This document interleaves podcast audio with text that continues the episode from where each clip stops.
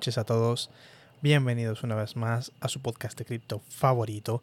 Mi nombre es Black Cloud y el día de hoy vamos a estar definiendo unos cuantos términos que son definitivamente importantísimos para todos cuando estamos buscando un proyecto nuevo, un proyecto al que queramos entrar y que no sepamos exactamente cómo ubicarnos de dónde se encuentra ese proyecto en sus etapas de desarrollo. Y pues este tema que vamos a tratar hoy son los tokenomics o los token economics. Así que, bueno, gracias por estar aquí escuchándonos y vamos allá.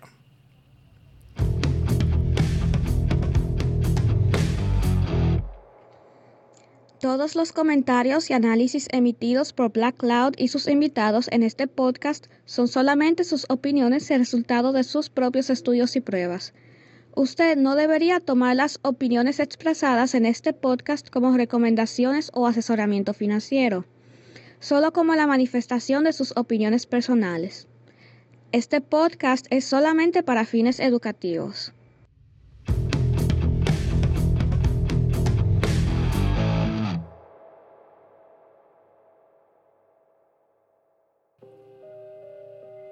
¿Y qué son los tokenomics? Bueno, los tokenomics son toda la economía que hay detrás de un token, toda la, gobernanza, la usabilidad, la liquidez, el intercambio de monedas, la forma en la que funciona este, pues la cantidad y distribución de monedas que hay de un token. Pero, ¿a qué viene el tema?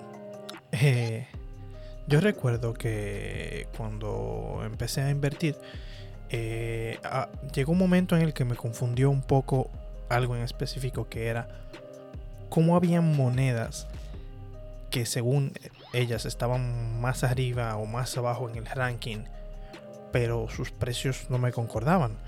Como habían monedas más abajo en el ranking que eran mucho más caras que monedas que estaban más arriba, por ejemplo. Esto era una pregunta que yo me hacía frecuentemente justo al inicio de cuando empecé a invertir, hasta que alguien me habló de la palabrita tokenomics. Una vez me explicaron qué eran los tokenomics, comencé a entender de dónde venían estos precios, eh, cómo estos, estos precios o esta estabilidad de los precios depende mucho del market cap, entre otras definiciones que vamos a tener hoy. Y me pareció que todos deberíamos entender muy bien cómo funciona esta clase de cosas antes de pues seguir nuestro camino en la vida de cripto. Cabe destacar, claro, que si bien son muy importantes estos términos que vamos a definir hoy, no son los únicos factores que se deben tomar en cuenta a la hora de invertir. Entonces, no podemos invertir en una moneda única y exclusivamente por, sus, por la economía de sus tokens. O sea, tenemos que tener en cuenta una mezcla de los tokenomics, technical analysis y un montón más de técnicas que deben estar ahí a la hora de invertir. O sea, por favor, no creamos que solamente con los tokenomics basta para invertir en una moneda. Pero antes de yo decirles esto, ¿qué son los tokenomics? ¿De qué se trata esto? ¿Con qué se come?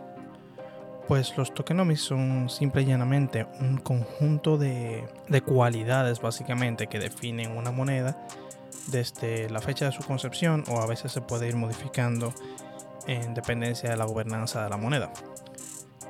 Entre las cosas que se encuentran en el renglón de tokenomics están el circulating supply, mint rate, burn rate, total supply, max supply, market capitalization, entre otros vuelvo en español. Circulating supply o suministro circulante, mint rate o velocidad de minteo de una moneda. Minteo también significado, significando un momento de creación, o sea, velocidad de creación de la moneda. Burn rate o velocidad de quemado de las monedas. Total supply o suministro total. Max supply, suministro máximo. Y capitalización de mercado en ese orden. Vamos primero con el circulating supply o el suministro circulante. Lo que significa esto es básicamente cuántos tokens hay en el mercado de, una criptomoneda en específica. Es decir, entre los exchanges y las personas, las carteras comunes, ¿cuántos en total hay? Esto, por ejemplo, les daré un ejemplo de los valores de varias criptomonedas muy comunes. Bitcoin en el momento actual tiene unos 18.8 millones de, bitcoins. Existen unos 117.7 millones de Ethereum, 32.038.1 millones de Cardano, de ADA, 168 millones de BNB y 131.474 millones de Doge. Como ven, esto afecta el número que vemos al final del día en el precio de una moneda, debido a que cuando hay mucha, mucha más oferta, pues mientras más oferta, menor el precio por el que están las personas eh, dispuestas a pagar por cada ítem. El Circulating Supply es básicamente el principal responsable de por qué los precios se ven tan variados, incluso en monedas que tengan el mismo market cap, que vamos a explicarlo ahora.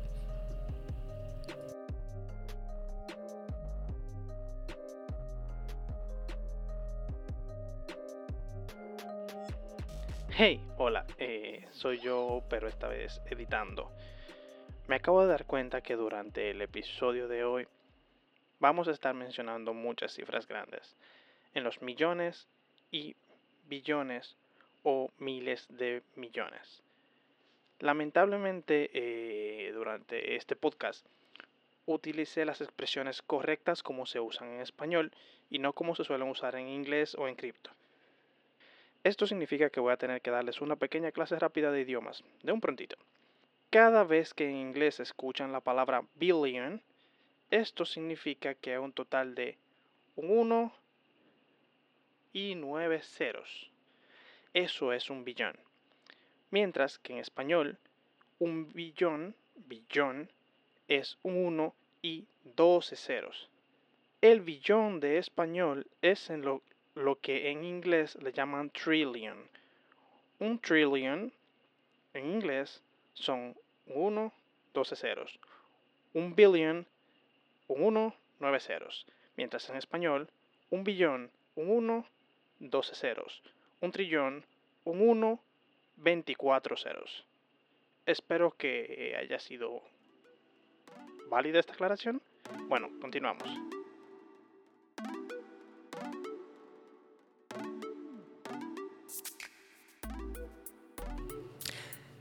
Mint rate y burn rate ahora, las tasas de creación y de quemado de monedas.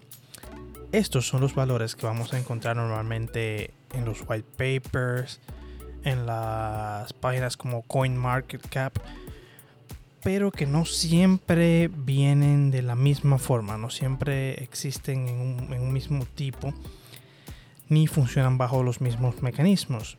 Esto incluye todo lo que aumente o disminuya nuestro supply. Por ejemplo, en esta lista está el minado, el staking, la quema de monedas, que viene a veces quema de monedas gracias a los fees o quema de monedas eh, que se hacen directamente por los developers cada cierto tiempo. Eh, y así entre otras actividades de este tipo. Vamos a dar un par de ejemplos. Bitcoin va a seguirse minando hasta que existan un total de más o menos 21 millones. Ahora mismo hay cerca de los 18. Esto eh, se hace en un proceso en el que existe un bloque cada 10 minutos. Se genera un bloque cada 10 minutos quien hace el bloque se le premia con un total de 6.25 BTC. Esos BTC se mintean para, para dárselos a quien los mina. Pero eh, eso se divide cada 4 años la cantidad de, de Bitcoin que se genera.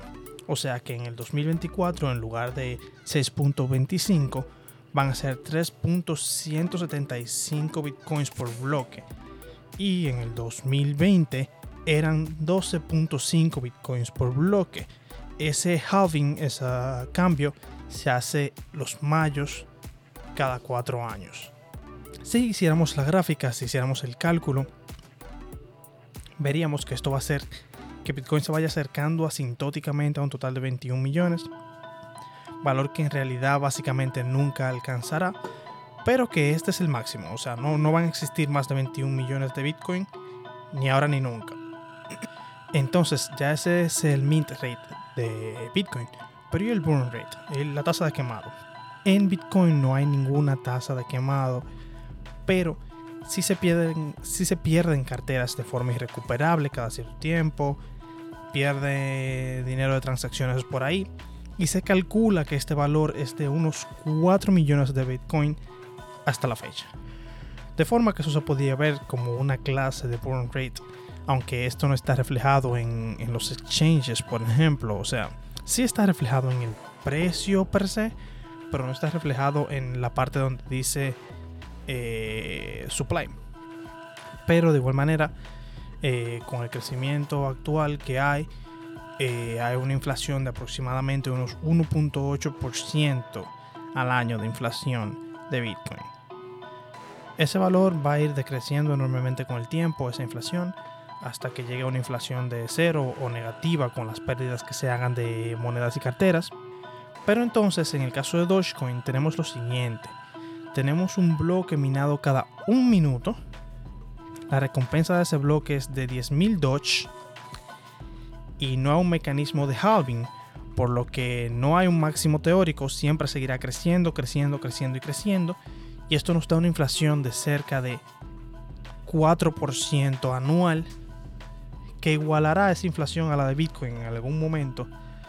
Eh, bueno, no lo creo para el año 2050 más o menos, Dogecoin, habrán tantos Dogecoin que siguen dominándolos a la misma velocidad, haría una inflación de 1.8%. Pero eso es hablando de en 2050 por allá. También hay casos como ese B-Chain, donde no hay una inflación porque todas las recompensas de la red se pagan en otra criptomoneda que es el BTOR. O también está el caso de BNB, que tiene una deflación, deflación de 2.35%. O sea, estamos deflacionando en BNB. Esto podría verse como bueno eh, desde un punto de vista de los tokenomics, pero en realidad tiene un problema que es que la forma en que esa deflación existe es Binance con sus ganancias haciendo un buyback, o sea, compran para atrás BNBs y los queman. Eso significa que la red es totalmente dependiente de la compañía Binance para poder tener esta deflación. Entonces, de todas estas inflaciones, deflaciones, etcétera, obtenemos un número que es el, max supply o el suministro máximo, que es cuál es el máximo posible de tokens que pueden existir en una cadena en específico. Y esto va a ser eh, completamente diferente en cada uno. También tenemos el total supply o suministro total, que es otra idea un poco diferente, en la que se expresa que hay un suministro, una parte del suministro, que está almacenada, bloqueada o la tienen los desarrolladores de la criptomoneda. Y eso es parte del supply porque en algún momento lo podrían desbloquear o utilizarlo, pero de momento como está bloqueado o guardado, no cuenta como parte del circulating supply. Ok, la siguiente definición que vamos a ver es la capitalización de mercado. Esto es un valor que se obtiene de una fórmula muy simple. Lo que se hace es multiplicar el precio actual del token, o sea, cuánto la gente está dispuesta a pagar por uno de esos tokens, por el circulating supply. Esto nos da el market cap. O sea, para dar un ejemplo, como ya vimos, BTC tiene un circulating supply de 18.8 millones de BTC a un precio de cerca de 41.700 dólares que está en el momento. Eso nos da un market cap aproximado de 786.960 millones de dólares. 0.7 billones. Bueno, casi 0.8. La capitalización del mercado básicamente nos ayuda a ver qué tanta volatilidad o capacidad de crecimiento tiene una moneda básicamente. Es decir, una moneda con un market cap de miles de millones de dólares, como sería por ejemplo Ethereum, y su market cap de 330 mil millones de dólares, podríamos decir que no tendría mucho más crecimiento eh, rápido que obtener, eh, porque sería muy difícil que pase de la cantidad de market cap de Bitcoin, eh, que es algo más del doble, por lo que por una simple regla de tres podremos ver que no sería muy adecuado esperar que muy prontamente Ethereum haga un cambio de más del doble del precio y que pase de los, qué sé yo, 6 mil dólares, por ejemplo. O sea, con el market cap nos ayuda a darnos cuenta si tenemos expectativas un poquito realistas en cuanto a eso. De hecho, vamos a hacer aquí un ejercicio eh, eh, que me acabo de acordar algo un poquito gracioso. Que es que había un montón de personas que ellos estaban pensando en, en que en algún momento del año un Chiva iba a costar igual a un dólar. Un Chiva igual un dólar. Lo veías por todos los lados el meme. ¿Es esto posible? Pues ahora que sabemos toda esta información, podemos ir a medio calcular si es posible y qué tan posible sería. Vamos a ver. Eh, si hacemos el cálculo que, que, se los dejo de tarea con el circulating de Chiva y su, y su market cap actual, para cuánto tendría que subir con su precio actual a, para llegar a un dólar, nos da que el market cap que debe de tener son 400 billones de dólares. O sea, 400 millones de millones de dólares cuando el de Bitcoin, el market cap de Bitcoin es solamente 800 mil. Eh, o sea que el market cap de Chiva tendría que pasar el market cap de Google, el market cap de Facebook, el market... Vamos a buscarlo. Eh. El market cap de Google son 2 billones de dólares. El market cap de todo el SP 500, o sea, como básicamente una recompilación de las 500 empresas más famosas o grandes de Estados Unidos, por así decirlo. El punto es que ahí están todas las Big Tech. Sumando todo ese SP 500, el market cap de eso alcanza 37 billones de dólares. Y Chiva para llegar a un dólar tendría que alcanzar un market cap de 400 billones. Algo que claramente no tiene mucho sentido. Entonces muchachones, para que ustedes se eviten de caer en esta clase de pensamientos, siempre, siempre, siempre tiene que estar confirmando eh, los tokenomics de los proyectos que van a decidir invertir, siempre estar revisando cómo funcionan esos proyectos, de, qué van, cómo están los tokenomics, cómo está el desarrollo, en qué están trabajando, cómo está el roadmap, todo, todo eso. Entonces, muchachos, ya saben, manténganse siempre informados, hagan su propia investigación, salgan al mundo y practiquen esto que aprendieron de acá, lo que han aprendido de lo que están leyendo.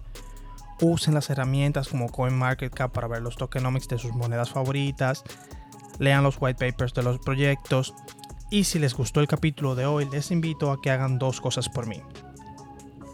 La primera es que en la descripción del podcast van a encontrar un link para enviarme notas de voz que iré agregando mis favoritas a los capítulos. Es decir, si usted quiere participar de un capítulo, por así decirlo, aparecer unos segundos en un capítulo, dejarme un comentario cualquiera, eh, puede ir allá y dejarme una nota de voz.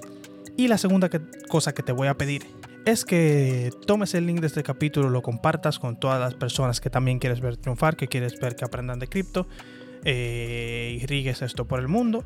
Y pues nada, muchas gracias, eh, ha sido un placer. Este ha sido todo por el capítulo de hoy. Espero que les haya gustado y muy, muy, muy buenas noches. Bye bye, se despide de ustedes Black Cloud.